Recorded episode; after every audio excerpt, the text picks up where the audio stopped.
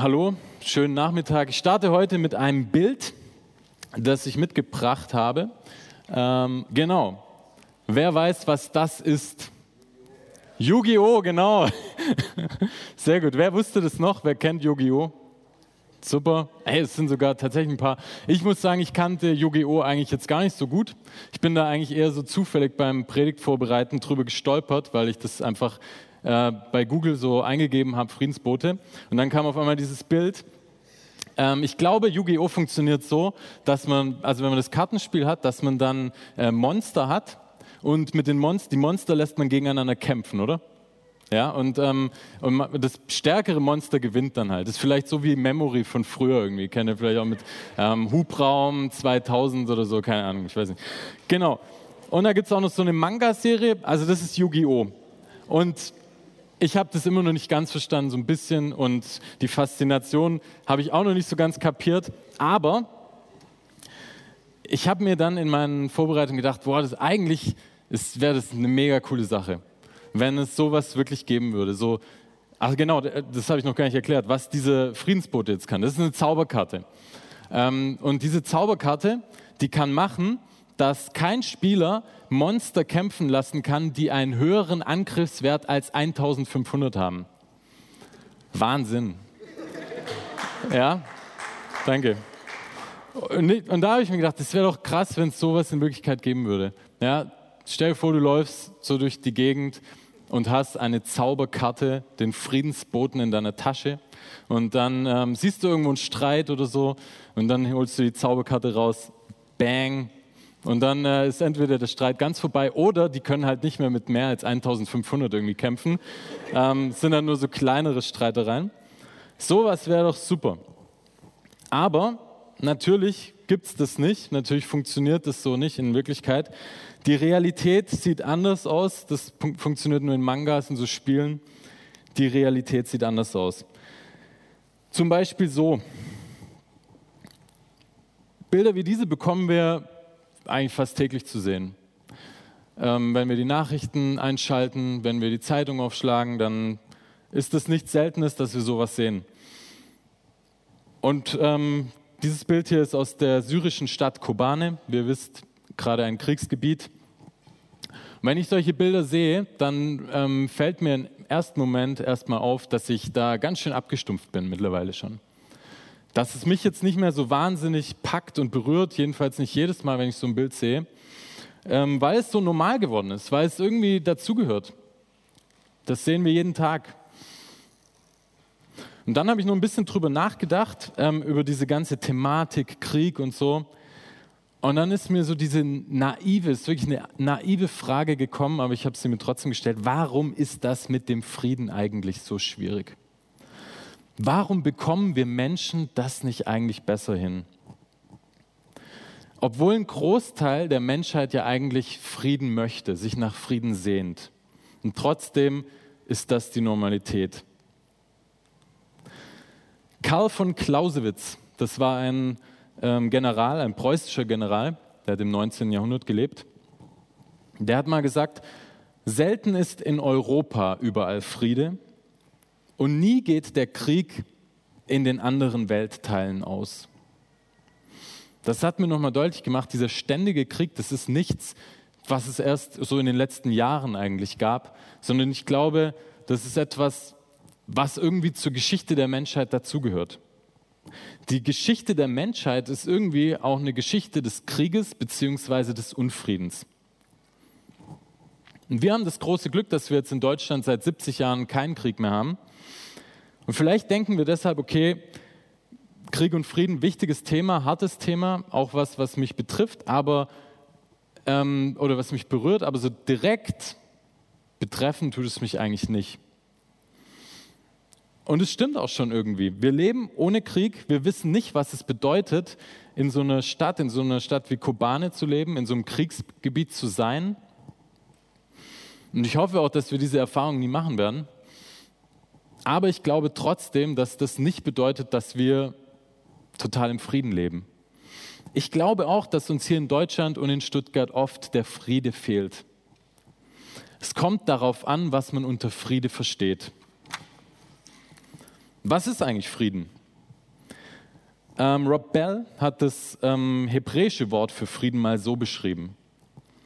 Shalom ist das hebräische Wort für Frieden. Ganzheit, Gesundheit und Segen. Shalom ist die Harmonie, die Gott für die Welt im Sinn hat. Shalom ist, wie Gott möchte, dass Dinge sind. Shalom ist Friede mit dir selbst, mit deinem Nachbar, mit der Erde, mit Gott. Ich glaube, nach dieser ähm, Erklärung wird deutlich, dass uns Friede auch oft hier in Deutschland fehlt. Denn wer kennt es nicht? Es gibt ja überall Unfriede zwischen ähm, Familienmitgliedern. Es gibt so viele kaputte Familien, wo irgendwelche Väter nicht, mit nicht mehr mit ihren Kindern reden und das seit Jahren nicht mehr. Oder Streitigkeiten zwischen Nachbarn wegen Banalitäten teilweise, weil irgendwie die Hecke nicht regelmäßig geschnitten wird oder weil der Baum irgendwie immer laubt und das ganze Laub auf den Nachbargarten irgendwie rüberfällt. Das ist lächerlich eigentlich, aber daraus entstehen richtig krasse ähm, Konflikte. Oder in irgendwelchen Betrieben, da fehlt auch oft der Friede, weil alle so mit, mit den Ellenbogen sich den, den Weg, die Karriereleiter hochkämpfen. Oder auch der innere Frieden. Wie viele Menschen haben keinen inneren Frieden, sind abhängig, haben irgendwelche Süchte oder ein ganz großes Problem mit sich selbst, können sich selber nicht leiden, hassen sich vielleicht sogar. Ich glaube, es sind ganz unterschiedliche Beispiele, aber die zeigen, dass irgendwie da was fehlt, und zwar dieser Shalom, so wie Rob Bell das erklärt. Okay, das klingt jetzt alles erstmal so ein bisschen vielleicht deprimierend, ein bisschen äh, niederschlagend.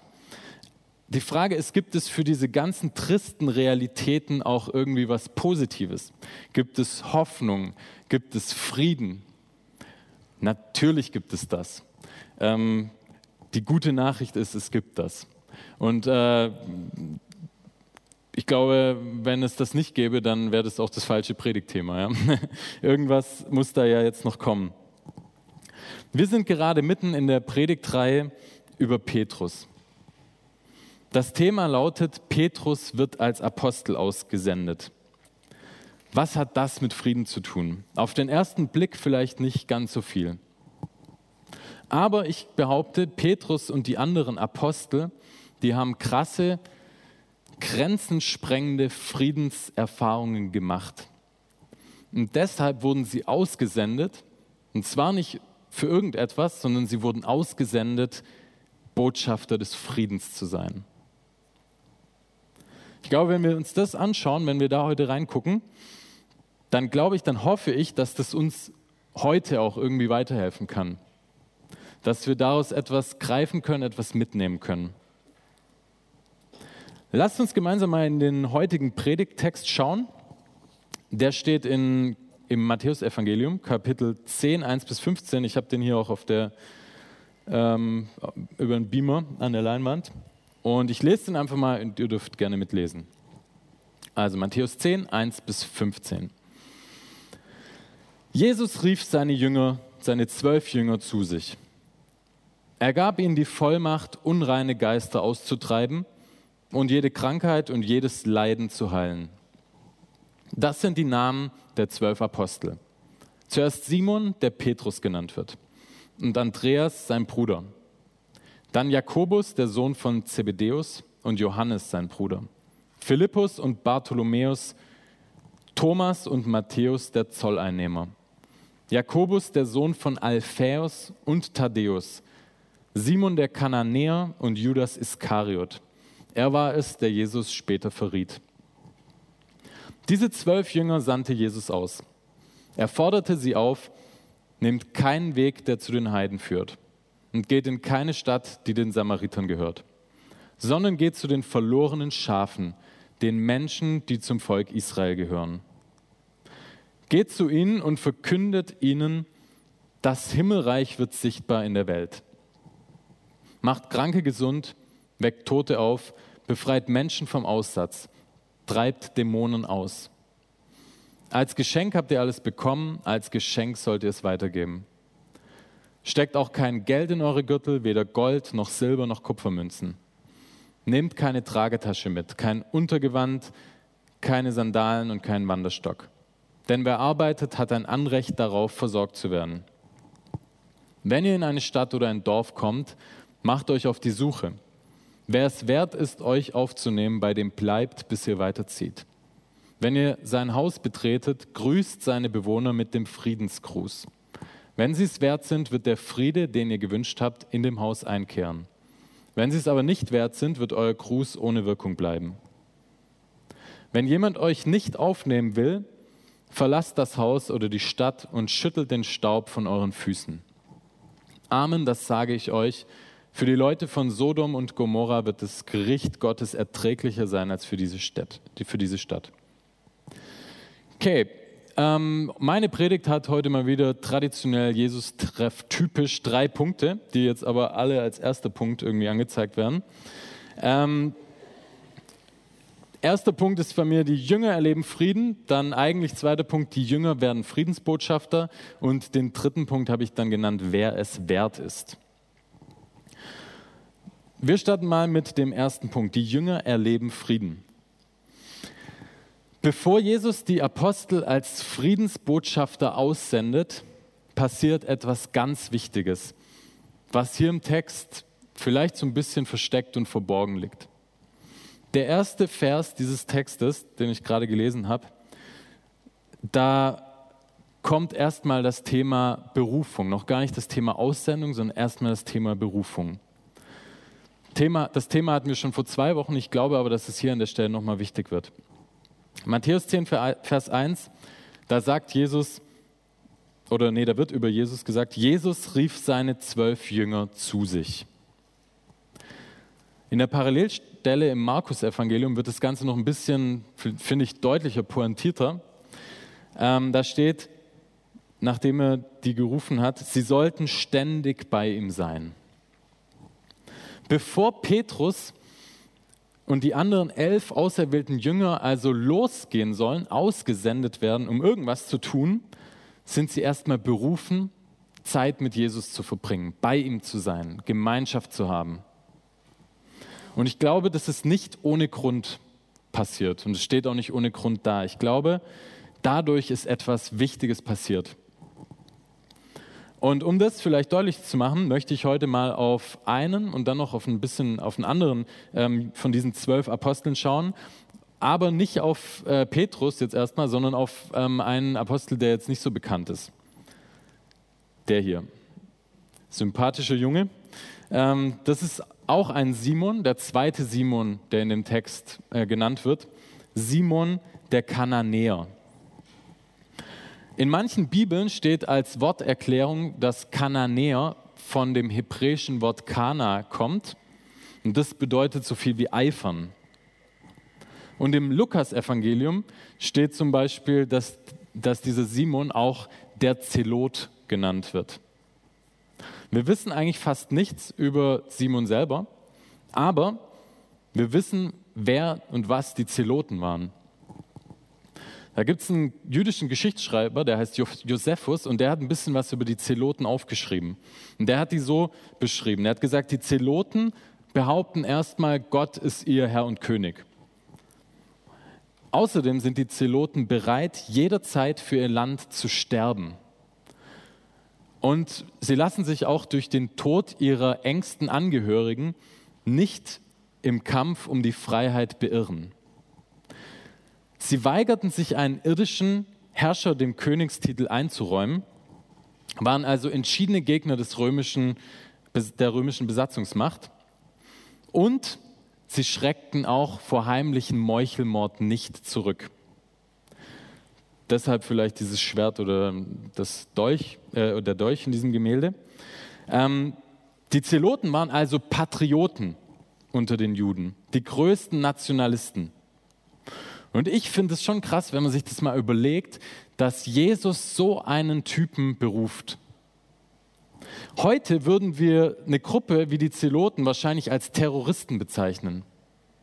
Das sind Fanatiker, die glauben, dass sie im Auftrag Gottes morden sollen. Wir wissen nicht, ob Simon selber gemordet hat, aber wir können es auch nicht ausschließen, da er zu diesen Zeloten offensichtlich gehört hat. Und so einen beruft Jesus jetzt. Und dann kommt es noch extremer, denn zu diesen Zeloten holt er sich noch eine andere Person dazu. Und das ist der Matthäus, ähm, der ein Zolleinnehmer ist. Also ein Mann, der für die römische Besatzungsmacht arbeitet, der Steuern eintreibt und der sich an der Unterdrückung seines eigenen Volkes bereichert. Gegensätzlicher können diese zwei Typen nicht sein. Was holt sich Jesus da eigentlich ins Boot? Ein Vaterlandsverräter und ein Nationalist. Normalerweise machen zwei Männer mit diesem Hintergrund keine gemeinsame Sache. Ein radikaler Zelot hätte einen Zöllner wahrscheinlich eher umgebracht, als mit ihm irgendwie gemeinsam am Tisch zu sitzen und mit ihm Gemeinschaft zu haben. Jesus holt sich mit diesen beiden Typen eigentlich Ärger ins Haus. Das kann nicht funktionieren eigentlich. Das wäre so vielleicht, wie wenn du jetzt hier ein Team gründen möchtest in Deutschland und als erstes ähm, wählst du dir einen Pegida-Anhänger aus, so einen richtigen ähm, Hardcore-Pegida-Anhänger und dann vielleicht noch einen linken Aktivisten dazu aus der Antifa. Und mit denen versuchst du jetzt irgendwas zu reißen. Viel Spaß dabei. Wie soll das gut gehen? Und das Krasse finde ich nicht, was wir jetzt im Folgenden in der Bibel darüber lesen, sondern dass wir nichts darüber lesen. Wir lesen in der Bibel überhaupt nichts davon, dass es irgendwie Schwierigkeiten oder Ärger gegeben hätte. Wie kann man das erklären? Das ist doch irgendwie krass, oder? Ich habe mir das so erklärt, dass ich gedacht habe, irgendwas ist da passiert. Irgendwie hat die Gemeinschaft mit Jesus die Jünger komplett verändert irgendwie hat, glaube ich, Jesus diesen Frieden ausgestrahlt. Und dieser Friede war wahrscheinlich so ansteckend, so spürbar, dass die Menschen, die mit ihm in Berührung gekommen sind, irgendwie alles andere, alles, was sie hatten, alles, was sie mitgebracht haben, über Bord geworfen haben. Dass Menschen selber geheilt wurden von ihren inneren Kriegen. Diese grenzensprengenden Erfahrungen haben die Jünger, die Apostel gemacht mit Jesus. Sie haben Frieden erlebt. Wahrscheinlich wurden sie von diesem Frieden überwältigt. Und es ist kein Platz mehr für Unfrieden geblieben. Ich glaube, es gibt noch mehr Beispiele, die zeigen, dass das passiert ist. Ich möchte ganz kurz jetzt auch noch auf Petrus eingehen, ähm, in dessen Predigtreihe wir uns ja befinden. Ähm, ich glaube, auch Petrus hat diesen Frieden erlebt. Ich will es nur kurz erwähnen, denn es kommt, glaube ich, noch in einem anderen Gottesdienst, in einer anderen Predigt mal vor. Es geht um eine Stelle, die relativ am Ende passiert. Petrus wird in den Evangelien, oder ich habe den Eindruck, dass Petrus eher so immer so ein mutiger Typ ist, so ein selbstbewusster Führungstyp, ähm, bisschen große Klappe vielleicht, so ein Draufgänger, immer vorne mit dabei und ähm, sehr überzeugt von sich. Das ist so ein bisschen das Bild, das ich von Petrus habe. Manchmal kommt es mir so vor, als würde er sich selber was beweisen wollen oder auch Jesus was beweisen wollen. Und so auch in einer folgenden Situation. Ähm, kurz vor dem Tod von Jesus ähm, erzählt Jesus seinen Jüngern, seinen Aposteln, dass er verhaftet wird und er kündigt an, dass ihn alle Jünger, alle Apostel verlassen werden. Und was macht Petrus? Er sagt, ich nicht ich werde bei dir bleiben. Alle anderen werden dich vielleicht verlassen, aber ich nicht, ich werde bei dir bleiben. Und ich glaube, ihr kennt die Geschichte, ihr wisst, wie es weitergeht. Noch in der gleichen Nacht verleugnet Petrus dreimal, dass er Jesus kennt überhaupt. Also ganz tiefer Fall.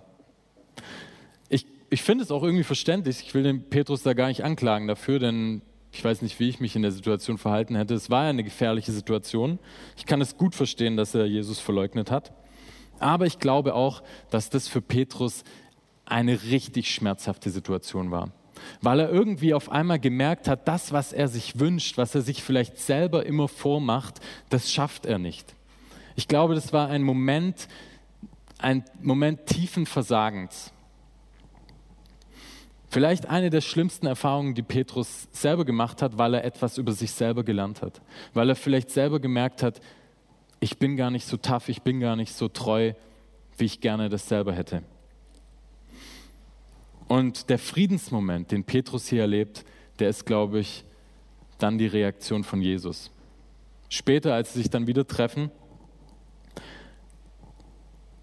erlebt Petrus, dass Jesus selbst in dem Moment des größten Versagens sich nicht von ihm abwendet, sondern sich ihm zuwendet. Er macht ihm keine Vorwürfe. Er hält an ihm fest und er sagt weiterhin, du bist der Mann, auf den ich baue, ich möchte weiter mit dir gehen, du sollst weiter ähm, vorangehen als Apostel. Jesus sieht ihn, wie er ist, mit seiner Schwäche, mit seinem Versagen und er wendet sich nicht ab. Hast du das schon mal erlebt? Sowas in die Richtung. Ich kenne das sehr gut. Ich weiß nicht, irgendwie mir ging das so in den Momenten meines Lebens, in denen ich so das Gefühl hatte, es läuft gar nichts mehr. Ich schaffe nichts mehr. Ich habe den Karren völlig in den Dreck gefahren und ich komme auch nicht mehr alleine weiter. In Momenten, wo meine Schwächen so deutlich wurden, mir, mir selber erstmal so deutlich wurden, in dem ich mich geschämt habe für, für wie ich bin und was alles in mir drinsteckt teilweise. In diesen Momenten habe ich teilweise Gott näher gespürt als sonst irgendwann. In diesen Momenten habe ich auf einmal gemerkt, hey, dieser Gott, der, der sieht mich, der wendet sich nicht ab von mir. Und es ist so ein Friedensmoment für mich auch gewesen, weil ich gemerkt habe, boah, ich kann mich total locker machen. Das ist Shalom für mich gewesen, dieser Frieden. Dieser Frieden ist nicht verurteilend, sondern annehmend und bestärkend. Bedeutet natürlich nicht, dass ähm, sich die äußeren Umstände gleich, dass sich alles zum Positiven wendet. Die Sachen oder die Dinge bleiben oft schwierig und, ähm, und anstrengend und niederschmetternd, aber irgendwie habe ich gemerkt, da ist etwas in mir, das ich nicht so erklären kann und es baut mich auf und es richtet mich auf und es lässt mich weitergehen. Ich glaube, bevor die Apostel ausgesendet werden, haben sie sowas erlebt.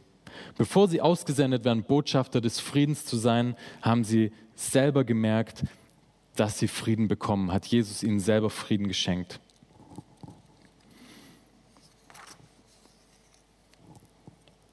Okay, ich komme zu meinem zweiten Punkt.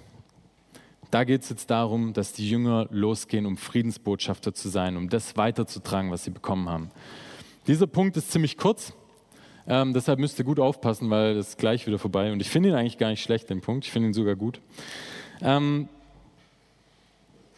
die Jünger werden also ausgesandt, Friedensbotschafter zu sein und ähm, haben einen klaren Auftrag. Diesen Auftrag können wir lesen. Der steht in diesem Kapitel drin oder in den Versen, die ich euch vorgelesen habe. Nochmal zur Erinnerung. Der Auftrag ist, geht zu ihnen und verkündet ihnen, das Himmelreich wird sichtbar in der Welt macht Kranke gesund, weckt Tote auf, befreit Menschen vom Aussatz, treibt Dämonen aus. Also das ist der Auftrag und wozu die Jünger bevollmächtigt werden. Und dann sagt ihnen Jesus aber auch noch, wie sie vorgehen sollen, also wie sie mit den Leuten in Kontakt treten sollen. Das ist die Vorgehensweise. Wenn ihr in eine Stadt oder ein Dorf kommt, macht euch auf die Suche. Wer es wert ist, euch aufzunehmen, bei dem bleibt, bis ihr weiterzieht. Wenn ihr sein Haus betretet, grüßt seine Bewohner mit dem Friedensgruß. Wenn sie es wert sind, wird der Friede, den ihr gewünscht habt, in dem Haus einkehren. Am Ende möchte ich auch nochmal auf dieses Wertsein ähm, zu sprechen kommen, aber jetzt geht es mir erstmal darum, wie die Jünger als Friedensbotschafter vorgehen. Ich glaube, ganz entscheidend ist, dass die Jünger sich ein Haus suchen sollen. Jemanden, der sie aufnimmt. Jemand, dessen Gastfreundschaft sie genießen sollen. Vielleicht deshalb auch diese ganzen Verbote, habe ich mir überlegt, warum Jesus sagt, nehmt kein Geld mit, nehmt keine Silbermünzen mit und so weiter. Vielleicht hat er das aus dem Grund auch gesagt, damit die Jünger wirklich gezwungen, sich, gezwungen sind, wirklich Gastfreundschaft zu suchen. Und warum ist Gastfreundschaft in dem Punkt jetzt so wichtig, wo es darum geht, Friedensbotschafter zu sein? Vielleicht, weil sie dadurch nicht daran vorbeikommen, die Menschen richtig kennenzulernen, die Menschen richtig wahrzunehmen. Ich stelle mir das jedenfalls so vor.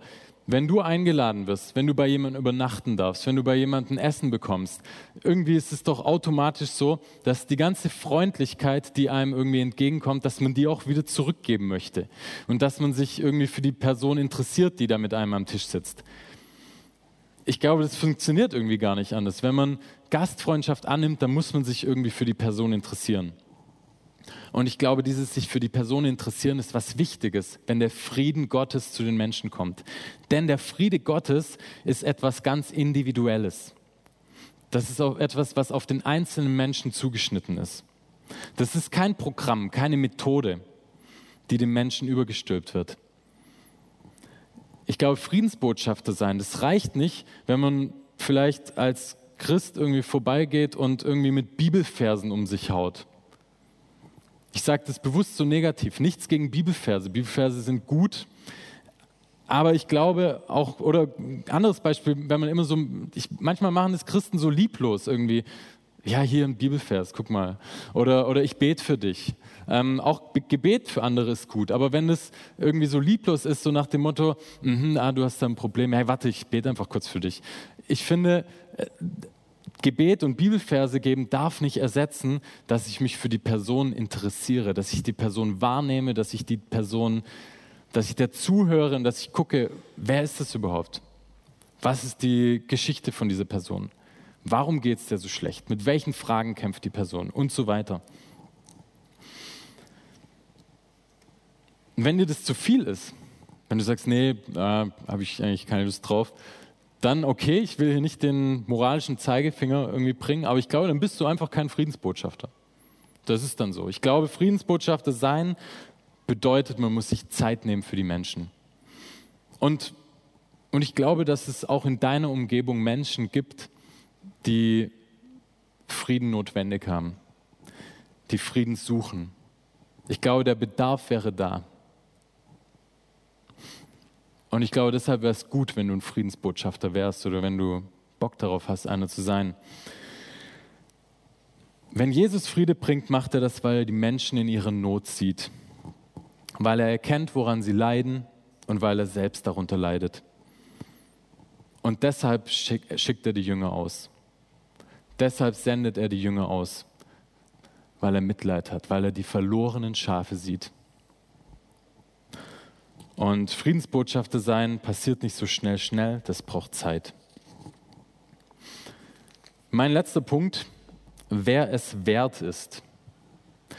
Das ist so ein Punkt, den fand ich ein bisschen schwierig, als ich die Bibelstelle gelesen habe. Kommt in dem Vers vor, wenn sie es wert sind, wird der Friede, den ihr gewünscht habt, in dem Haus einkehren. Wenn sie es aber nicht wert sind, wird euer Gruß ohne Wirkung bleiben.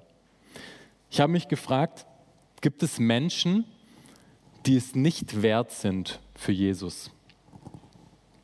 Hat Jesus bereits im, im Voraus ein Urteil gesprochen und gesagt, es gibt so zwei Arten von Menschen, einmal die, die es wert sind und einmal die, die es nicht, die es nicht wert sind.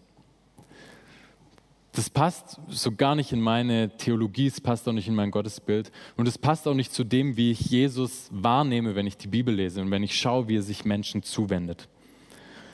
Mir hat dann geholfen, im Lukas-Evangelium dieselbe Aussendungsgeschichte, die Aussendungsrede von Jesus nochmal zu lesen. Da steht ein bisschen anders drin. Und zwar so, wenn ihr in ein Haus kommt, dann sagt als erstes, Friede sei mit diesem Haus. Wenn dort kein Kind des Friedens wohnt, wird der Friede, den ihr gewünscht habt, bei ihm einkehren. Und äh, genau, dann geht es noch weiter. Wenn ähm, da kein Kind des Friedens wohnt, dann wird der Friede auch wieder zurückkehren. Was passierte? Für mich kommt hier was völlig anderes zum Ausdruck. Ich glaube, Jesus verurteilt hier nicht, sondern Jesus beschreibt eine Realität. Er sagt, es wird Menschen geben, die werden die Botschaft des Friedens nicht annehmen. Und das ist doch eine Realität, oder? So ist es doch, wenn wir uns mal umschauen, wenn wir in die Welt schauen. Warum gibt es so viel Krieg? Warum gibt es so viel Streit? Weil es auch Menschen gibt, die andere Ziele haben als Frieden und die davon gar nichts wissen wollen, die ein anderes Streben haben. Und ich merke das auch manchmal bei mir in so kleinen Punkten, dass ich manchmal auch keinen Bock auf Frieden habe. Zum Beispiel, wenn ich mit meiner Freundin Debbie streite. Erst wieder passiert am Freitag. Warum es ging, will ich jetzt gar nicht so erzählen. Ich hatte recht und sie hat sich da wieder irgendwie in was irgendwie verstrickt. Nein, natürlich nicht. Aber das war dann so eine Situation, wo wir gestritten haben und wo ich gemerkt habe, boah, das nervt mich voll. Ich wusste auch, ich kann jetzt einen Schritt auf sie zumachen. Ich kann was dafür tun, dass wir, das auch wieder, dass wir uns wieder annähern und vertragen. Aber ich habe in dem Moment erstmal überhaupt keinen Bock darauf gehabt. Und dann habe ich mir gedacht, super, du willst am Sonntag über Frieden predigen. Und wo kommt denn dieser Friede eigentlich in deinem eigenen Leben vor? Warum bin ich denn so, so dickköpfig, so stur, so auf meinem Standpunkt ähm, beharrend. Aber das war mir in dem Moment erstmal egal. Ich hatte keinen Bock auf Frieden. Und ich glaube, das ist einfach auch oft so ein Problem. Und das ist das Problem, das Jesus vielleicht auch beschrieben hat. Ähm, der Friede Gottes drängt sich nicht auf mit Gewalt. Jeder Mensch kann ihn auch ablehnen. Ich kann ihn auch ablehnen. Das ist die Realität. Und warum sagt Jesus das? Ich glaube, er sagt das, um den Jüngern einfach ganz viel Druck wegzunehmen. Er sagt, es ist nicht eure Verantwortung. Ihr habt hier nichts zu verlieren. Misserfolg wird kommen, aber es liegt nicht an euch. Das ist dann nicht eure Schuld. Ich sende euch einfach aus. Und wenn Menschen diesen Frieden nicht haben wollen, dann liegt es nicht an euch. Macht euch locker. Ich finde, das ist befreiend, dieses Wissen. Die Apostel, die Friedensbotschafter müssen nicht die Welt retten. Sie können auch gar nicht die Welt retten. Das liegt nämlich an anderen Leuten, ob der Friede auch angenommen wird. Und ein Botschafter ist ja auch nur ein Überbringer von etwas. Übrigens, Apostel heißt Botschafter. Ja? Das kommt von dem griechischen Wort Apostolos, das heißt der Bote. Ein Botschafter muss nicht selbst etwas erfinden. Er muss auch nicht auf irgendeine Art oder Weise genial sein. Er muss einfach nur das weitertragen, was er von dem bekommen hat, der ihn lossendet, der ihn aussendet. Und das ist eben der Friede mit Jesus. Und das funktioniert, indem sie Menschen wahrnehmen. Menschen zu Menschen gehen, die verlorene Schafe sind, die sich nach Frieden sehnen und das vielleicht noch nicht mal wissen, aber die durch den Frieden Gottes Harmonie, Ganzheit und Ruhe finden könnten. Ich glaube, das ist eine gute Botschaft für dich und für mich und für die Welt. Gibt es Bereiche in deinem Leben, in denen du keinen Frieden hast? Kämpfst du vielleicht mit negativen Gedanken, mit Abhängigkeiten, mit Selbstzweifeln? Oder gibt es Beziehungen in deinem Leben, die schwierig sind? Auf deiner Arbeitsstelle oder in deiner Familie? Oder fallen dir Menschen ein, die dir verloren vorkommen? Einsam, verbittert, voller negativer Gedanken, voller Wut. Ich glaube, dass Jesus Menschen wie dich und mich und diese anderen, denen es so geht, auf dem Schirm hat, schon längst auf dem Schirm hat. Ich glaube, dass er uns ansieht voller Mitleid und dass er uns nicht verurteilt und dass er Frieden für uns hat. Und ich glaube auch, dass dieser Friede größer ist, als wir das selber kapieren. Ich glaube, dass dieser Friede grenzensprengend ist. Ich glaube, dass Jesus Frieden hat für Menschen, wo wir vielleicht aufgegeben haben, wo wir vielleicht denken, ach, diese Menschen, die sind aber krass, die, die kann man nicht mehr erreichen. Wie zum Beispiel Pegida-Anhänger oder Terroristen oder Donald Trump oder keine Ahnung. Ich glaube, äh, Jesus hat einen grenzensprengenden Frieden, der größer ist als das, was wir erwarten, was wir denken. Und ich wünsche mir, dass wir das erleben und dass uns bewusst ist, dass nicht wir diesen Frieden bewirken müssen, sondern dass Jesus den bewirkt.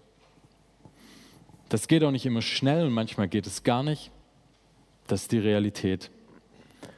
Aber bist du bereit, ein Kind des Friedens zu werden? Dich von Jesus verändern zu lassen und berühren zu lassen? Bist du bereit, ihn an Punkte ranzulassen, die dir den Frieden rauben? eigentlich ist es schon mein Wunsch. Eigentlich will ich noch mehr zu einem friedfertigen Menschen werden, zu einem Menschen, der Frieden bei Gott sucht für sich selbst und für seine Umwelt. Vielleicht willst du das auch. Dann lass uns offen sein dafür, dass wir Frieden erleben können und gleichzeitig auch Friedensboten sein können. Heute Abend noch oder morgen oder die ganze Woche. Selig sind die Friedfertigen, denn sie werden Gottes Kinder heißen. Amen.